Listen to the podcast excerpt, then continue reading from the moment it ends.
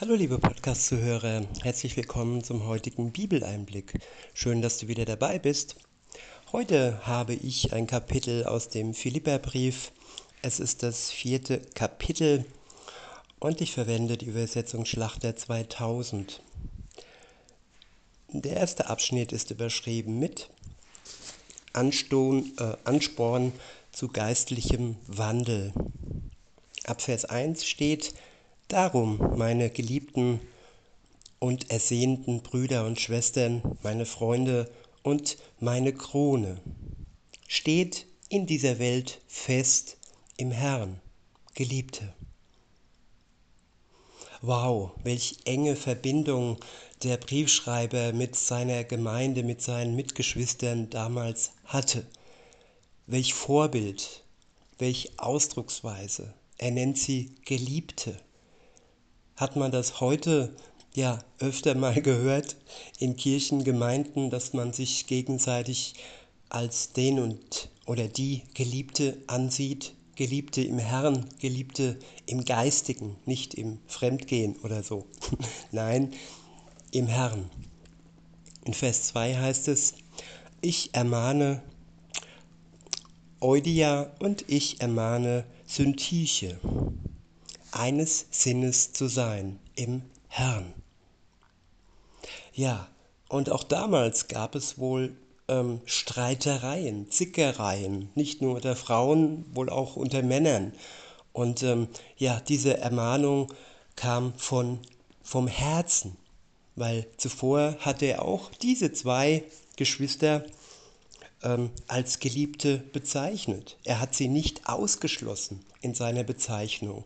Und wer den anderen liebt, der muss, der ist verpflichtet, ihn zu ermahnen, wenn er in der Gefahr steht, vom rechten Weg abzukommen oder gar schon, wenn er abgekommen ist. Diese Ermahnung ist nötig.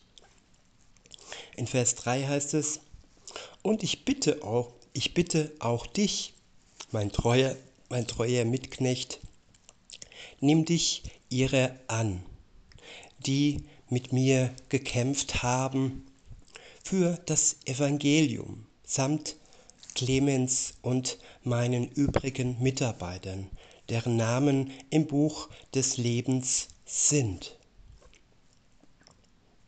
Freut euch im Herrn alle Zeit. Abermals sage ich, freut euch. Ja, die Freude soll unser Gegenmittel gegen Streit, Spaltung sein, dass wir uns gemeinsam im Herrn erfreuen, uns nicht ablenken lassen von den Unvollkommenheiten unserer Mitchristen. Nur Jesus Christus ist vollkommen und wir, wir werden Stück für Stück umgewandelt, verwandelt, ihm mehr und mehr ähnlich Jesus Christus werden wir mehr und mehr ähnlich. Aber das passiert nicht sofort. Wenn wir zum Glauben kommen, haben wir noch Altlasten, haben wir noch Verhaltensweisen, die nach und nach ja gewandelt und ja Jesus Christus gleich verändert werden durch den Geist. Wenn wir uns dem Geist hingeben, wenn wir uns der Liebe Gottes hingeben und uns ausgießen lassen, wenn sie aus gegossen werden kann in unser Herz. Seine Liebe für uns, aber auch für unsere Mitchristen als Gegenmittel gegen Streit und Spaltung. In Vers 5 heißt es, Eure Sanftmut lasst alle Menschen erfahren. Der Herr ist nahe. Ich wiederhole, eure Sanftmut lasst alle Menschen erfahren. Der Herr ist nahe. Ja, und mit allen Menschen sind alle Menschen gemeint, nicht nur die Mitchristen, sondern auch die äh, Nichtchristen, die uns immer wieder und wieder pieksen und aufgrund ihrer Verbindung mit der Welt ja so ja außerirdisch anders sind als wir, die wir zu Jesus gehören, die wir der Familie Gottes angehören. Und diese Unterschiede zwischen uns und den Nichtchristen, die sind teilweise so extrem, dass, ja, dass wir uns so grämen und so ja, genervt fühlen manchmal. Aber trotzdem ruft uns der Briefeschreiber auf, ja, dass wir sanftmütig sein sollen ihnen gegenüber, denn sie haben eben noch nicht die Liebe Gottes in sich wie wir. Sie denken, sie könnten durch ihre Menschlichkeit, durch Meditation, durch, durch Esoterik, durch äh, was weiß ich, was es sonst noch gibt, Psychologie, ein guter Mensch werden. Das ist ein Unterfangen, das ihnen nicht gelingen wird. Alleine durch die Liebe Gottes können wir gut werden. In Vers 6 heißt es, sorgt euch um nichts, sondern in allem lasst durch Gebet und Flehen mit Danksagung eure Anliegen vor Gott kund werden. Ich wiederhole,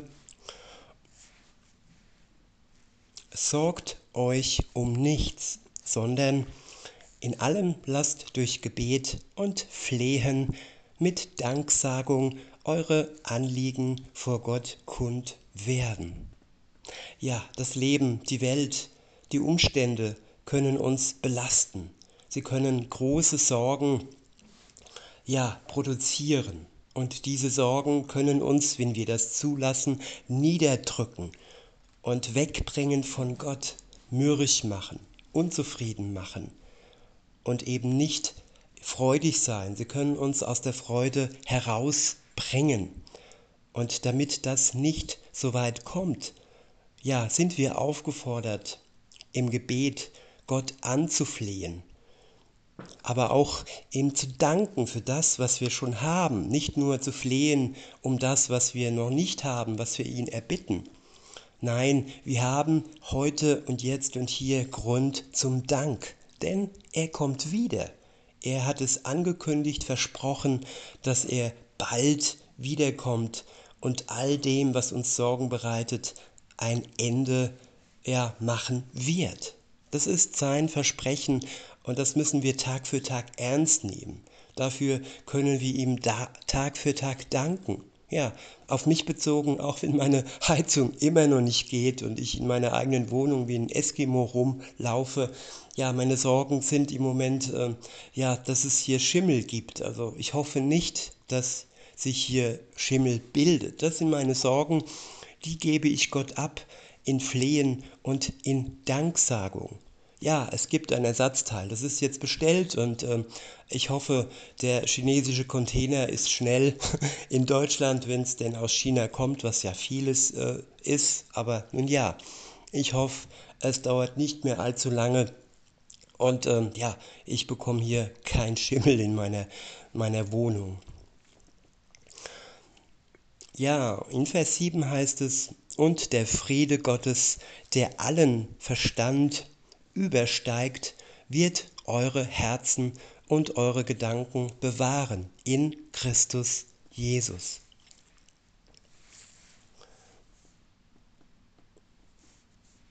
Ich wiederhole, Vers 7, und der Friede Gottes, der allen Verstand übersteigt, der allen Verstand übersteigt ja, unsere Gedanken, ja, meine Gedanken, Schimmel, oi, Hilfe. Ja, und der Friede kann meine, unsere Gedanken übersteigen. Das, was uns, was mir Unfrieden bereitet, kann der Friede Gottes überdecken und übersteigen. Und weiter heißt es, er wird unsere Herzen und eure Gedanken bewahren in Christus Jesus ja, Bewahrung vor Streit, vor Hass, vor ja, Spaltung, vor all diesen Dingen, vor Neid und, und so weiter und so fort, vor Untreue und vor, vor allem werden wir bewahrt, werden unsere Herzen bewahrt, weil da beginnt alles, da beginnt der Streit, die Untreue. Die Untreue beginnt nicht in der Tat, sondern schon im Herzen, in den Gedanken. Und wenn wir Gott darum bitten, dann möge er und kann uns auch davor bewahren, dass wir in all diese Fettnäpfchen treten, wo wir schon mal drin waren, ich zumindest. In Vers 8 heißt es, im Übrigen, ihr Brüder und Schwestern, alles, was wahrhaftig, was ehrbar, was gerecht, was rein, was liebenswert, was wohllautend, was irgendeine Tugend oder etwas Lobenswertes ist, darauf seid bedacht. Zusammengefasst, auf das Gute, auf die Liebe sollen wir bedacht sein, nicht auf die Spaltung, auf den Streit. In Vers 9 heißt es, was ihr auch gelernt und empfangen und gehört und an mir gesehen habt, das tut. Und der Gott des Friedens wird mit euch sein. Der nächste Abschnitt ist überschrieben mit Paulus dankt für die Gaben der Philipper. Ab Vers 10 heißt es, ich habe mich aber sehr gefreut im Herrn, dass ihr euch wieder so weit erholt habt, um für mich sorgen zu können. Ihr habt auch sonst daran gedacht, aber ihr wart nicht in der Lage dazu. Ja, manchmal sind wir nicht in der Lage, uns um andere zu sorgen. Das müssen wir einfach anerkennen. Der andere ist menschlich. Ob er mit Jesus unterwegs ist, auch dann ist es nicht immer möglich, aber schon gar nicht, wenn er ohne ihn unterwegs ist. Diese Erwartungen an andere, an bekannte Freunde, Familie, Ehepartner, dass er permanent für uns sorgt, sind manchmal eine schwere Last für den anderen.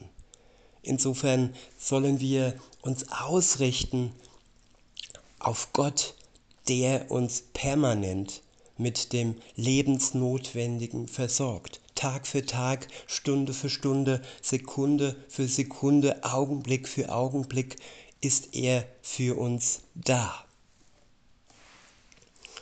In Vers 11 heißt es, nicht wegen des Mangels sage ich das, ich habe nämlich gelernt, mit der Lage zufrieden zu sein, in der ich mich befinde. Ich wiederhole Vers 11, nicht wegen des Mangels sage ich das, ich habe nämlich gelernt, mit der Lage zufrieden zu sein, in der ich mich befinde. Ja, auch ich habe gelernt, in meiner Kälte zufrieden zu sein, in der Lage, in dem, der ich mich im Moment befinde, so lange wie es nötig ist, bis das Ersatzteil da ist und dann wieder die Wärme in meine Wohnung ausstrahlt. In Vers 12 heißt es, denn ich verstehe mich aufs Armsein. Ich verstehe mich aber auch aufs Reichsein. Ich bin mit allem und jedem vertraut, sowohl satt zu sein als auch zu hungern, sowohl Überfluss zu haben als auch Mangel zu leiden.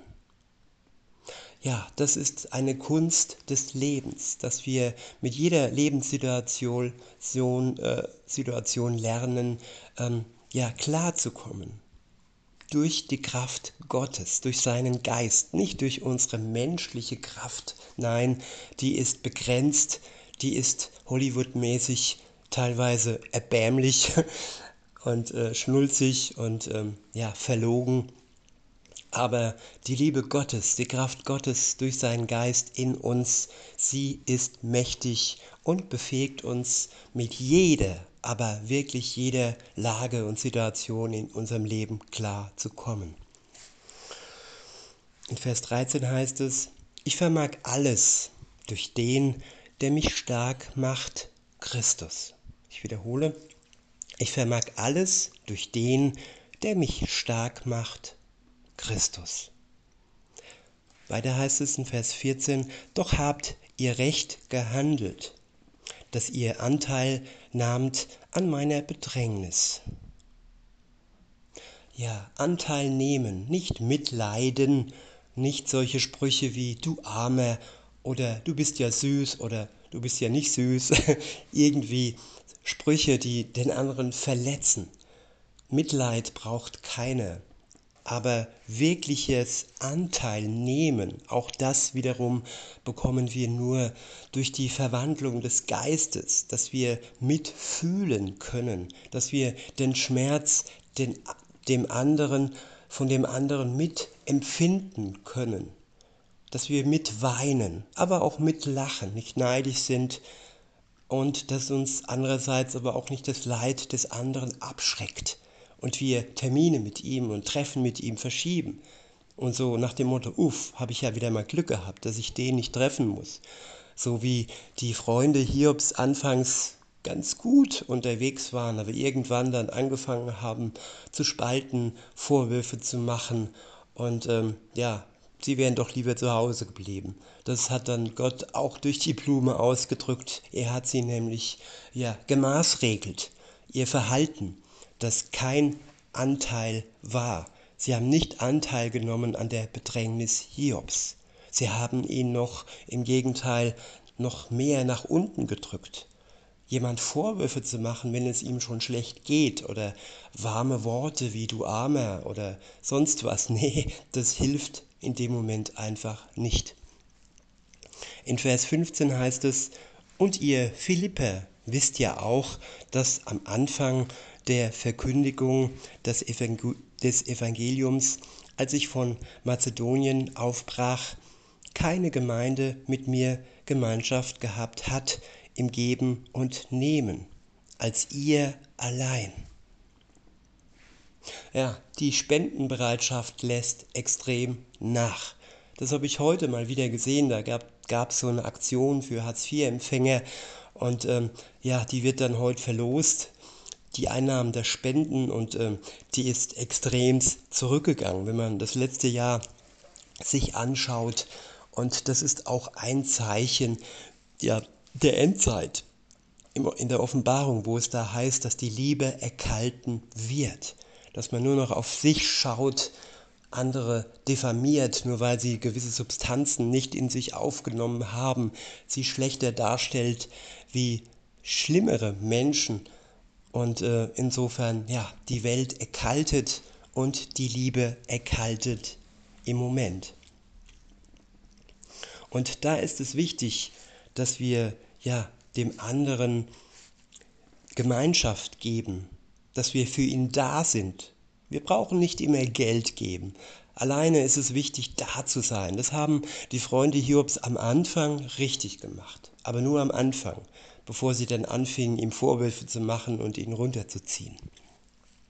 Sie waren einfach da, haben teilweise nur geschwiegen und haben körperliche Wärme ausgestrahlt. Ja, das könnte ich jetzt auch gebrauchen. Spaß. Nun ja. Ich wiederhole nochmal den Vers und fahre fort.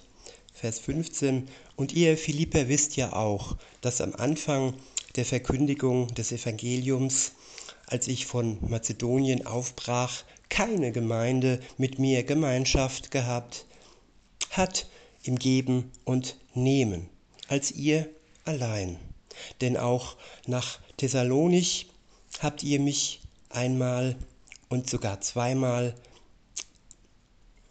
etwas zur Deckung meiner Bedürfnisse gesandt.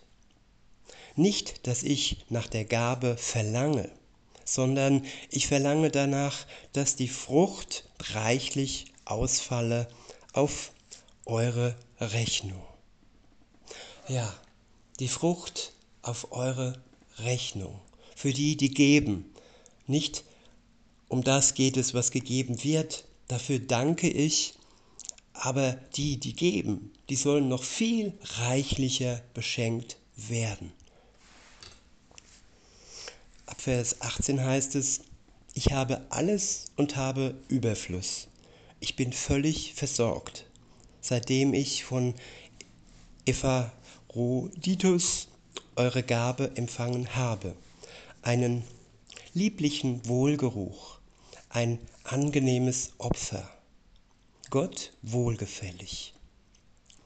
Mein Gott aber wird allen euren Mangel ausfüllen, nach seinem Reichtum, in Herrlichkeit in Christus Jesus. Ich wiederhole Vers 19, mein Gott aber wird allen euren Mangel ausfüllen, nach seinem Reichtum in Herrlichkeit in Christus Jesus. Ja, Welch wunderbare Zusage, welch wunderbares Versprechen, dass Gott in Jesus all unseren Mangel ausfüllen wird.